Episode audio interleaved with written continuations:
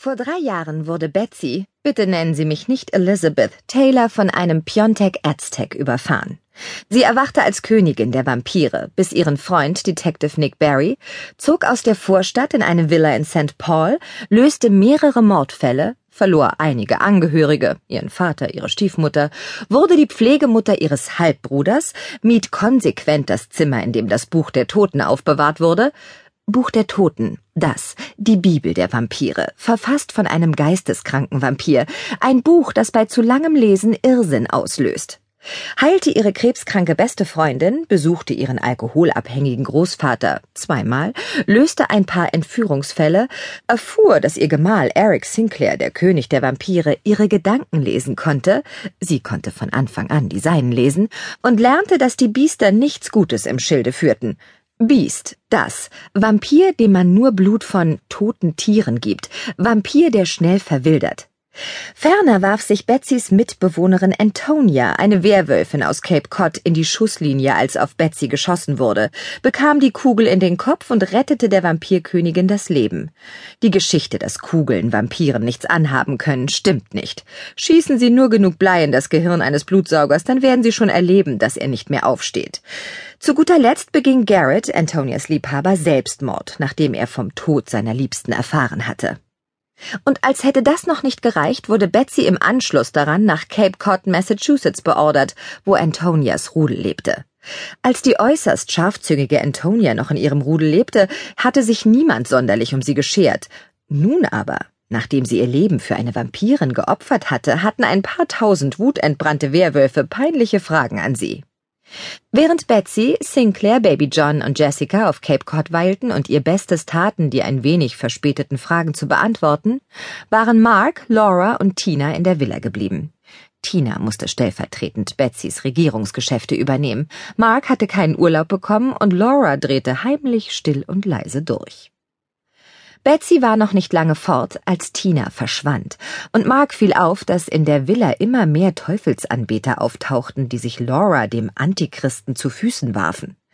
In einem konfusen Versuch zu helfen, möglicherweise durch den Stress seines erbärmlichen Liebeslebens bedingt, als Notarzt arbeitete Mark so viel, dass es selbst dem miesesten kapitalistischen Ausbeuter grausen würde, schlug Mark Laura vor, sie solle ihre Anhänger doch zu wohltätiger Arbeit in Suppenküchen oder ähnlichen karitativen Einrichtungen überreden.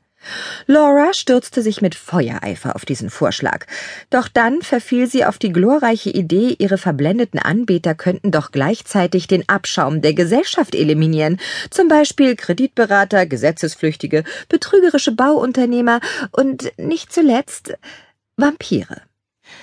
Währenddessen diskutierte Betsy am Cape mit Michael Windham, dem Alpha-Wolf der weltweit 300.000 Werwölfe, und spielte die Babysitterin für Lara Windham, die künftige Leitwölfin und derzeitige Erstklässlerin. Mit Sinclairs Hilfe und Jessicas Unterstützung, die halb freudig, halb widerwillig Baby John sittete, konnte Betsy schließlich die Werwölfe überzeugen, dass sie Antonia nicht mit Absicht geschadet hatte. Vielmehr hatte sie die Werwölfin geachtet und geliebt. Sie bedauerte Antonias Tod und wollte in Zukunft versuchen, Michael zu unterstützen. Nicht als Begleichung einer Schuld, sondern um sich erkenntlich zu zeigen. Sie würde Antonias Rudel zur Seite stehen, wann immer ihre Hilfe gebraucht würde. Außerdem fiel Betsy auf, dass ihr Halbbruder und Pflegesohn Baby John unempfindlich für paranormale und magische Beeinflussung war. Dies wurde offenbar, als ein jugendlicher Werwolf seine erste Verwandlung durchmachte und das Baby angriff. Baby John fand das sehr lustig, stieß ein wenig auf und schlief ein. Obwohl Baby John durchaus nicht unverwundbar war, konnten ihm weder der Biss eines Werwolfs noch der Sarkasmus eines Vampirs, der Fluch einer Hexe oder die Schuppen eines Kobolds etwas anhaben. Betsy war sehr erstaunt. Sie hatte immer schon vermutet, dass Baby John anders war, jedoch nicht in welcher Weise. Sinclair, der den Kleinen bis zu diesem Zeitpunkt einigermaßen toleriert hatte, wandelte sich augenblicklich zum stolzen Vater. Das ist ganz mein Sohn, und begann Ränke zu schmieden, äh, über die Erziehung und Ausbildung des Kleinen nachzudenken. Daheim auf der Ranch, eigentlich eine Villa auf der Summit Avenue in St. Paul, war Laura mehr oder weniger dem Wahnsinn verfallen. Sie hatte dafür gesorgt, dass Mark keine Hilfe holen konnte. Nachdem er gemerkt hatte, dass kein Handy mehr funktionierte, schlich er sich auf der Suche nach einem Telefon aus dem Haus, doch die Teufelsanbeter hefteten sich an seine Fersen und hinderten ihn höflich, aber bestimmt daran, Hilfe zu holen. Währenddessen machten Laura und ihre Anhänger weiter fleißig Jagd auf Vampire. Schließlich wurde Betsy klar, dass zu Hause einiges im Argen liegen musste. Mark hatte ihr eine Menge SMS voller unverständlicher Akronyme geschickt. Erst Derek, der Werwolf, konnte ihr übersetzen, was damit gemeint war. Betsy kehrte gerade zur rechten Zeit zurück, um in einen Schlagabtausch zwischen Vampiren und Satansjüngern zu geraten. Betsy gewann diesen Kampf, aber nur deshalb, weil sie Laura im letzten Moment K.O. schlug. Für eine Weile gingen alle getrennte Wege. Niemand wollte mehr über das Vergangene reden. Drei Monate später beschloss Betsy, den Antichristen bei den äh, Hörnern zu packen und lud ihre Schwester zu einer Shoppingtour in die Mall of America ein. Bei der Gelegenheit erfuhr sie, dass der Antichrist jede Sprache der Welt fließend beherrschte, jedoch keine Ahnung von Leinwandteufeln hatte. Also lud Betsy Laura zu einem Teufelsfilm-Marathon in die Villa ein. Al Pacino als Satan, Elizabeth Hurley als Sexy Satan, das Baby aus Rosemary's Baby und Damien Thorne aus Das Omen. Laura gestand, dass sie Schuldgefühle hegte, wann immer sie versuchte, etwas über sich und ihre Fähigkeiten oder über Satan, ihre Mutter, herauszufinden. Es ist so, als würde ich meiner Adoptivmam und meinem Adoptivdad ins Gesicht schlagen, wenn ich an Satan denke. Ungefähr zur gleichen Zeit merkte Betsy, dass sie es satt hatte, diesen ewig gültigen Vampirratgeber, das Buch der Toten, zu Hause zu haben, da sie es nicht wagte, ihn zu lesen, aus Angst, dem Wahnsinn zu verfallen. Also schlossen Satan und sie einen Handel ab, der zu jenem Zeitpunkt durchaus sinnvoll erschien. Betsy sollte Laura helfen, ihre Kräfte besser kennen und nutzen zu lernen, und im Gegenzug würde der Teufel dafür sorgen, dass Betsy das Buch ohne irrsinnige Nebenwirkungen lesen konnte.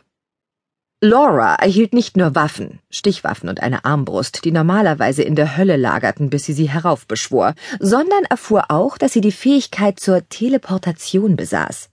Geil, was? Nun ja, so geil vielleicht auch wieder nicht. Tatsächlich erwies sich diese Fähigkeit als Riesenproblem, da Laura nicht nur im Raum teleportieren konnte, sondern auch in der Zeit.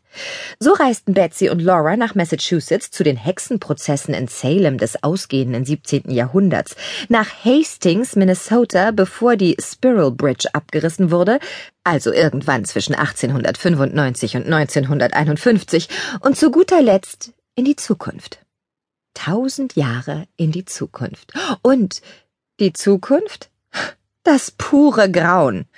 Eine Art Umweltkatastrophe hat sich ereignet, und das Minnesota der Zukunft erlebt noch härtere Winter als das Minnesota der Gegenwart. Natürlich möchte man am 4. Juli keinen Hitschlag erleiden, aber Frostbeulen und Kältetod sind allemal schlimmer. Und da die Durchschnittstemperatur im Juli 3010 30 Grad minus beträgt, dürfte es kaum einen Markt für Sonnenschutzmittel geben. Tatsächlich wird in der Zukunft auch niemand reich, ausgenommen die Betsy der Zukunft. Punkt. Alle anderen hängen vornehmlich in Untergrundenklaven herum und konzentrieren sich darauf, nicht zu erfrieren. Und um alles noch widerlicher zu machen, der Mark der Zukunft ist ein Vampir. Und nicht bloß irgendein Vampir. Nachdem er jahrhundertelang Betsys persönlicher Prügelvampir war, ist er gefährlich und wahnsinnig geworden. Schon nach einem Blick auf ihn spüren Laura und Betsy, wie schlimm es um ihn steht. Sie können seine Gegenwart einfach nicht ertragen. Auch Baby John weilte in der Zukunft noch unter den Lebenden und war so strahlend und liebenswürdig wie Mark unheimlich und irre. Baby John wollte Betsy nicht enthüllen, wie es möglich war, dass er tausend Jahre später fröhlich durch die Gegend spazieren konnte, ohne ein Vampir zu sein. Sie wollte ihm das Geheimnis zwar entlocken, doch er weigerte sich standhaft. In der knappen Dreiviertelstunde, die Laura und Betsy in der Zukunft verbrachten, stellten sie fest, dass die Betsy der Zukunft das Land zum größten Teil unter ihre Herrschaft gebracht hatte, dass sie Zombies züchten und beherrschen konnte und dass sie für niemanden mehr Mitleid empfand. Doch schlimmer noch. Sinclair und Tina waren nirgends zu finden, und niemand wollte über sie sprechen, außer dem untoten Mark, doch die ältere Betsy fuhr ihm über den Mund und schickte